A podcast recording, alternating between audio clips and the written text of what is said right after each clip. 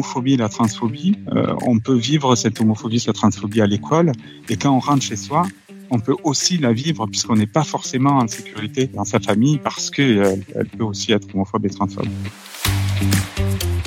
C'est paradoxal parce que la visibilité fait aussi que l'homophobie est plus révélée parce que l'homosexualité ou la transidentité devient plus visible. Il y a encore beaucoup de chemin quand même à faire.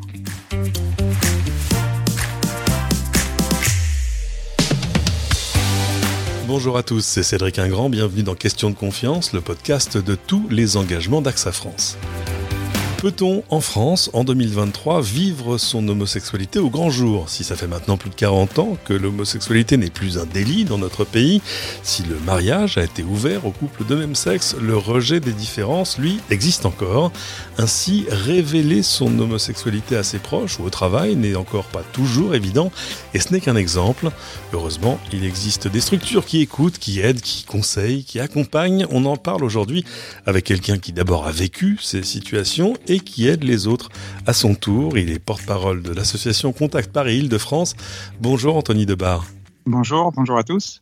Alors merci de prendre le temps de nous parler aujourd'hui. On va se parler de vos actions, mais aussi peut-être de l'évolution des attitudes face à l'homosexualité.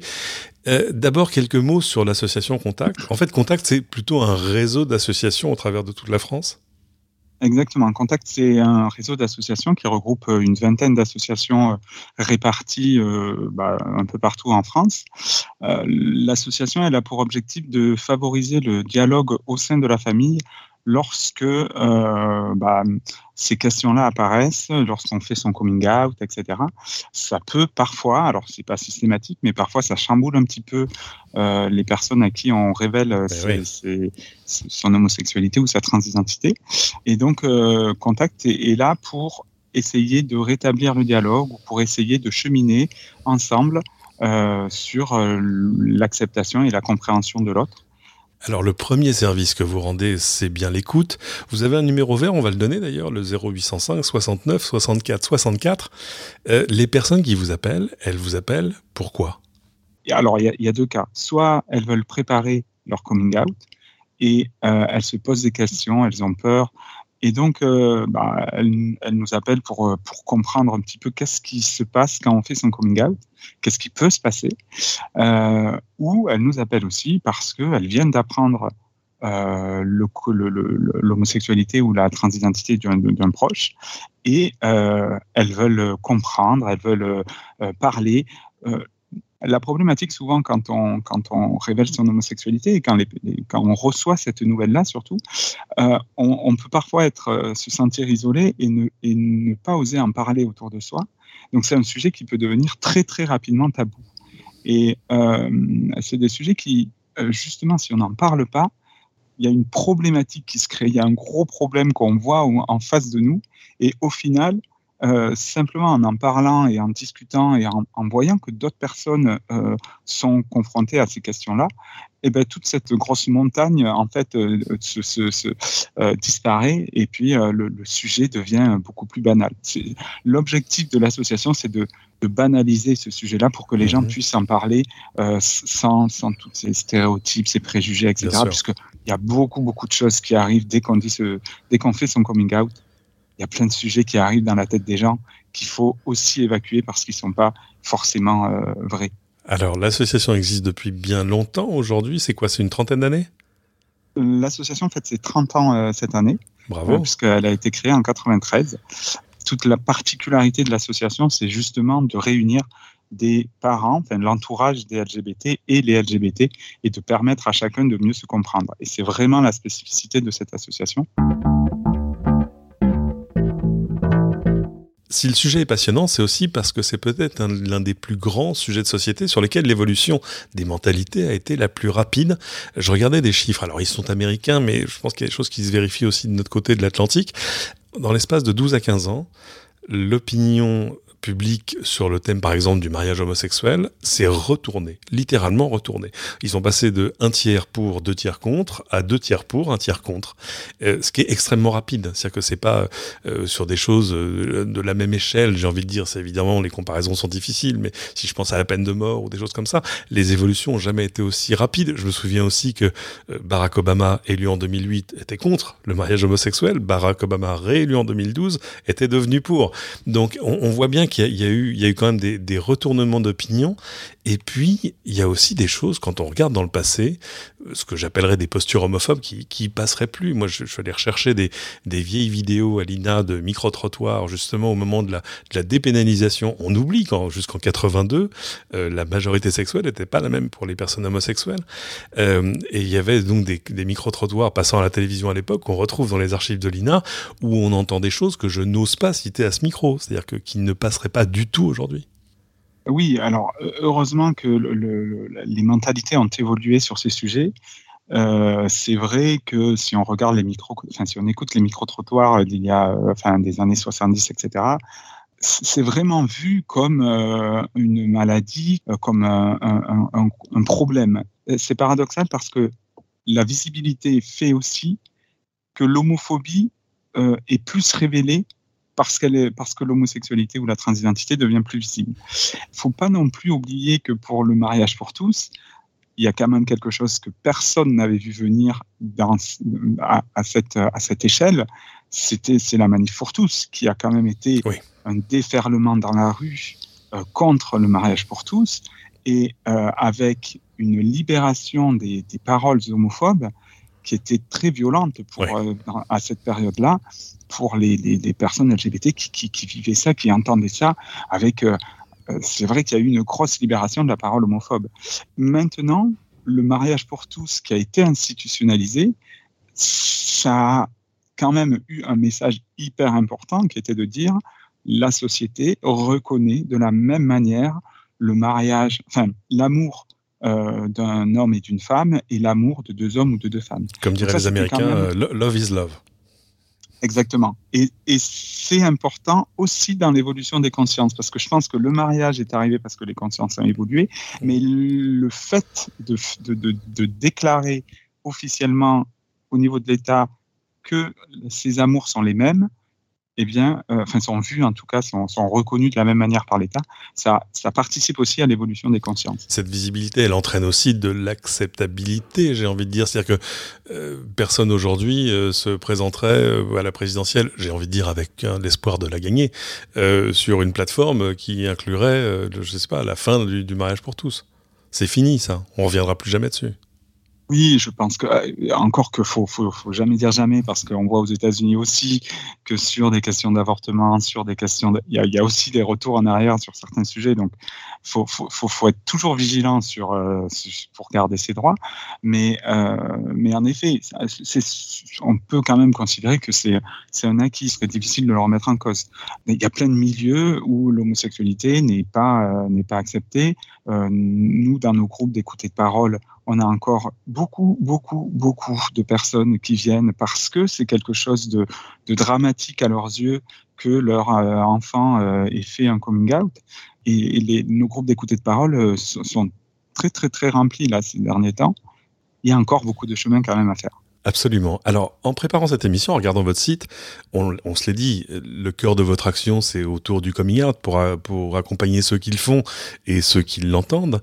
Euh, Est-ce que vous, vous vous souvenez de votre coming out? C'est une question idiote, bien sûr que vous vous en souvenez. Oui, je, je, c'est quelque chose qui m'a beaucoup marqué, mon coming out. Euh, oui, je m'en souviens. Moi, j'ai, je, alors, je suis venu à l'association Contact pour préparer justement mon coming out. Et vous y êtes euh, resté? Et j'y suis resté. J'ai trouvé beaucoup plus euh, que ça. Euh, mais en tout cas, euh, pour rester sur, sur la partie coming out, je, voulais comprendre un petit peu comment, quelles étaient les peurs des parents quand un enfant faisait son coming out. Donc j'ai préparé tout ça. J'ai fait mon, je, je, suis allé annoncer un vendredi soir à mes parents que bah, la, la, la, grande nouvelle. Et ça a été un, un, un, petit cataclysme quand même dans la famille. Euh, mes parents ont été euh, complètement abattu, c'était des pleurs, c'était physiquement, ma, maman était physiquement mal, elle, elle, est allée vomir dans les toilettes, enfin, c'était un gros, ah gros, gros, gros, Ça veut dire que, pour eux. contrairement à, certains parents, leur première réponse n'a pas été oui, on sait. Non. non, ils ne savaient pas.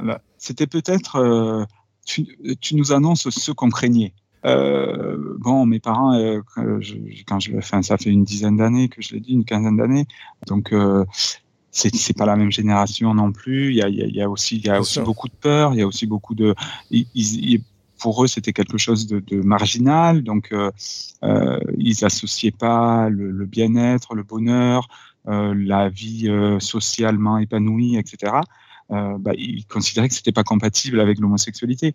Donc euh, tout ça, c'est des choses qu'ils ont dû réapprendre, euh, et, et, et c'est ça aussi le, le cheminement, hein, c'est de, de se remettre en question sur certaines de nos croyances. Et donc ils ont ils ont beaucoup beaucoup cheminé. Ils sont eux aussi allés à l'association Contact pour rencontrer d'autres parents et d'autres LGBT. Et euh, je me rappelle qu'un jour, ils sont revenus d'une réunion à l'association Contact de Toulouse, puisqu'ils sont vers Toulouse. Euh, et, et qui sont revenus, on s'est appelé et ils m'ont dit mais euh, non mais euh, il y avait un couple, ça faisait 20 ans qu'ils étaient ensemble. Eh euh, on a été super surpris, mais je pensais pas qu'on pouvait rester un couple en état homosexuel. bon après ils ont ils ont beaucoup cheminé et puis Là maintenant, il n'y a plus aucun souci et euh, ils sont, ils viennent même euh, au Pride, euh, enfin la Pride ah parisienne tous les ans. Ils ont fait un vrai chemin. Etc. Donc voilà, c'est vrai que le, message aussi qu'on fait passer à l'association, c'est que il faut laisser aussi du temps. Uh-huh. Souvent, les LGBT ont mis du temps à maturer, à le, à, déjà parfois à s'accepter soi-même, hein, parce que ça va pas forcément de soi. Bien sûr tout le monde ne s'accepte pas euh, comme ça en disant voilà je suis homo bon bah ou je suis trans euh, c'est très bien. Euh, parfois il faut du temps pour s'accepter soi-même. Et quand on le dit eh à notre entourage bah eux parfois nous on a tellement cheminé qu'on veut que les gens acceptent tout de suite. Mhm. et en fait il, ce qu'on leur dit c'est c'est vrai qu'il faut aussi laisser le temps à notre entourage de digérer euh, cette nouvelle qui, euh, qui, qui, qui n'est pas forcément euh, anodine. Ben et, et, donc, donc voilà, le temps est, une, est un allié pour, pour cette, cette démarche-là. Alors, on le disait, vous conseillez euh, les parents euh, qui découvrent euh, l'homosexualité de leurs enfants. Et d'ailleurs, j'ai vu, et ça m'a fait un tout petit peu sourire, vous les conseillez sur la manière de faire, en quelque sorte, leur coming out à eux, auprès de leurs amis, du reste de la famille? Enfin, comment annoncer autour de moi que mon enfant m'a annoncé que. là aussi, pour eux, c'est compliqué? Exactement, parce que en fait, on parle, c'est vrai qu'on parle du coming out des parents, parce qu'une fois que le parent a cette nouvelle-là, bah, qu'est-ce qu'il en fait? Bon, déjà, il y a, aussi, euh, bon, il y a bien sûr la relation avec l'enfant, etc., qui est, importante, et, euh, et, rien que ça, c'est tout un sujet. Mais euh, si après on veut le dire à notre entourage, c'est parfois difficile, et il faut aussi parfois, bah, Enfin, il y a parfois des, parents qui, dès qu'on aborde ce sujet, ont tout de suite des émotions importantes, ont les larmes aux yeux, etc. Et ils sont pas prêts à en parler à leur entourage. Euh, et donc, euh, donc c'est des choses, euh, oui, quand, enfin, c'est un sujet en tout cas qui existe. C'est comment les parents peuvent faire leur, leur coming out.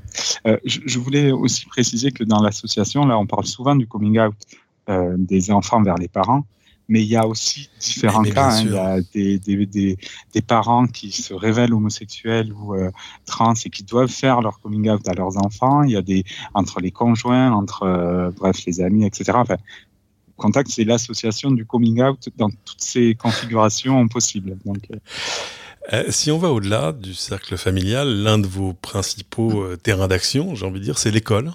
C'est-à-dire que vos bénévoles vont dans les classes, à la fois pour parler de ces questions, mais aussi pour écouter les élèves. Chez, eux aussi, vous, vous sentez une évolution? Est-ce qu'on peut dire que l'homophobie recule au moins dans les jeunes générations? Alors, l'association, en règle générale, on, intervient aussi sur plusieurs discriminations, pas uniquement euh, les LGBT-phobies, il y a aussi beaucoup de sexisme, il y a aussi euh, du racisme, etc. Euh, sexisme et LGBT-phobie, c'est aussi très lié. le sexisme est toujours très présent quand même dans la société. et je dirais que les LGBT-phobies peut-être ont évolué parce que avant, c'était peut-être moins connu. Maintenant, c'est vrai que l'homosexualité, par exemple, la transidentité un petit peu moins, mais quand même, euh, euh, ça, ça, ça s'améliore aussi. Plus personne n'ignore ces sujets-là, quand même. Ça, c'est quelque chose qui a évolué. En effet, maintenant, tout le monde euh, connaît ces sujets. L'acceptation, c'est encore un autre sujet. J'ai l'impression, moi, dans les, dans les classes, quand on intervient, euh, qu'il y a des élèves, c'est vrai, qui sont très open sur ces sujets, qui sont très ouverts sur tous ces sujets. Mais par contre, pour d'autres, c'est quand même euh, encore très difficile. Euh, nous, enfin, ça nous arrive très, très fréquemment d'entendre des élèves hein, qui nous disent si j'ai un enfant gay, trans, je le vire de chez moi ou même je le tue. Enfin, ça, arrive. Hein on relativise aussi le, le, chemin qui est entre la parole et le passage à l'acte. Mais euh. voilà, c'est pas tout rose du tout euh, dans les classes. Euh, l'insulte PD, c'est l'insulte la, plus utilisée dans les dans les salles de, de, récréation, enfin dans les cours de récréation, pardon. Et puis c'est moi ce qui me choque, c'est qu'ils sont quand même assez violents entre eux, enfin violents verbalement. Hein. verbalement. c'est euh, il y a quand même beaucoup de, de discrimination encore euh, présente. Nous, on, travaille sur les insultes où on leur demande d'écrire des insultes et ça nous ça donne une matière euh, pour après réfléchir, se rendre compte que en fait ces insultes, elles sont issues de, de, de différentes discriminations et qu'on les qu'on les euh, on, les classe, on en discute, etc. Euh, et on aborde tous ces sujets de harcèlement, de discrimination, d'estime de soi, et euh, la discrimination de l'homophobie ou la, transphobie, la spécificité, c'est que euh, une personne qui est, victime de racisme, par exemple, quand elle rentre chez elle, euh, elle peut avoir un, espace où elle peut se sentir en sécurité. Parce que souvent, s'il y a du racisme, quand on rentre dans sa famille, on n'est pas victime de racisme. Euh, L'homophobie et la transphobie, euh, on peut vivre cette homophobie, cette transphobie à l'école, et quand on rentre chez soi, on peut aussi la vivre puisqu'on n'est pas forcément en sécurité euh, dans son dans, sa famille parce que euh, elle peut aussi être homophobe et transphobe. Donc c'est des sujets quand même qui sont qui sont très très très qui peuvent être très graves. On sait aussi que le risque de suicide des homosexuels est alors entre enfin ça dépend des études, entre 4 et 7 fois plus euh, important que chez des hétérosexuels, des jeunes hétérosexuels. Donc, enfin, voilà, il y a, quand même encore beaucoup, beaucoup, beaucoup de sujets, de, de, chemins à parcourir pour qu'on ait euh, plus euh, ce mal-être chez les jeunes collégiens et lycéens. Si on s'éloigne un peu plus encore du cercle familial pour arriver dans le monde du travail, la problématique là, elle est encore différente parce que il y a beaucoup de gens, enfin beaucoup, difficile de les chiffrer, euh, dont l'identité ou la préférence sexuelle est bien connue de leurs proches, de leur famille, de leurs amis, mais qui choisissent de ne pas en parler au travail. C'est encore, c'est encore assez courant. Alors oui, c'est encore très courant. Euh, c'est vrai que souvent, le travail, c'est le dernier cercle euh, où on fait son coming out. Certains veulent mettre une distance et veulent ne pas partager leur, euh, vie privée au travail, etc. Euh, et c'est parfois mal compris au travail de parler de d'homosexualité ou de transidentité, parce que souvent on nous dit mais ça c'est de la vie privée. Et en fait, l'hétérosexualité, elle transparaît au café euh, très souvent sur plein de sujets. Quand une personne dit euh, bah, Je suis parti avec ma femme euh, en week-end et mes enfants, bah, c'est un indice que cette personne est, hétérosexuelle. Et du coup, une personne homosexuelle peut s'interdire de raconter ça au travail, au café, parce qu'elle ne veut pas dire qu'elle est, qu'elle est homosexuelle. Et donc, du coup, l'homosexualité, euh, c'est pas, c'est pas qu'une, c'est pas que quelque chose d'intime, c'est aussi euh, une sociabilisation qui se fait euh, et qui, fait que c'est un sujet qui, peut apparaître par euh, des, questions banales de qu'est-ce que tu as fait ce week-end, etc. Et donc, tout ça, c'est parfois hum, difficilement vécu. Et la problématique, c'est que de cacher son homosexualité au travail, ça mobilise aussi une énergie qui est bah, contre-productif en fait. Ça veut dire qu'on on, fait attention de ne pas dire des choses qui pourraient révéler que. Enfin, la, question, ce serait peut-être euh, pourquoi ne pas en parler au travail? Euh, surtout qu'on on est en plus sur un podcast euh, AXA, donc c'est aussi intéressant d'aborder le sujet puisque en entreprise.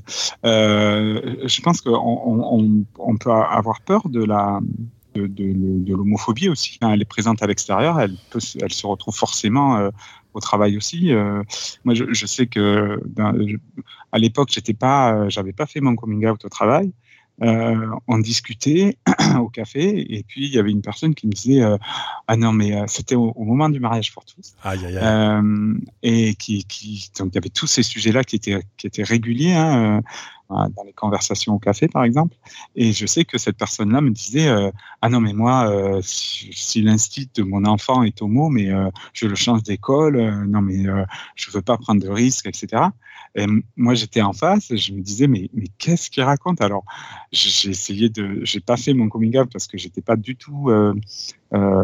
à l'aise encore assez avec ça. Mais c'est vrai que voilà, on entend aussi parfois des choses on se dit bon bah c'est peut-être sera peut-être pas très bien accepté donc euh, alors vous mentionniez AXA, et alors justement quand on parle de favoriser la, la tolérance et l'inclusion au travail, je sais que vous en prenez votre part, je sais par exemple que votre association va aller prendre la parole dans quelques semaines devant les collaborateurs d'AXA France. Alors c'est pas nouveau, hein. en fait AXA fait partie de ces entreprises qui œuvrent de manière vraiment visible pour promouvoir une culture inclusive et surtout en fait pour que chacun puisse être lui-même au travail, tout simplement. L'entreprise est par ailleurs, moi je l'ai appris, le premier sponsor de l'étude Out Now, qui est une étude mondiale centré sur la relation des personnes LGBT face au monde du travail.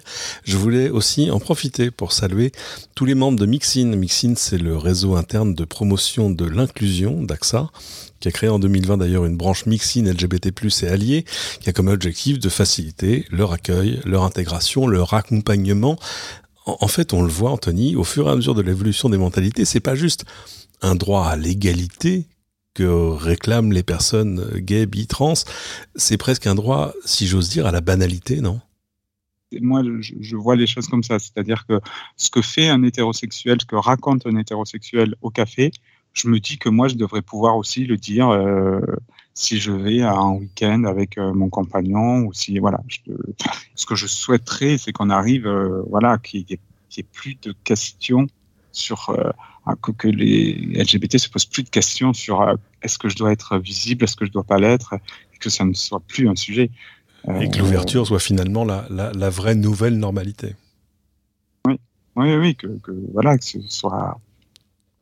C'est un détail, euh, ces sujets-là sur le domaine professionnel. C'est pas parce qu'on est homo ou qu'on est trans qu'on travaille moins bien ou, mieux. Enfin, voilà, c'est c'est comme si on était blanc ou brun ou c'est des sujets quand même euh, assez loin de, de, manière objective de, nos qualités professionnelles.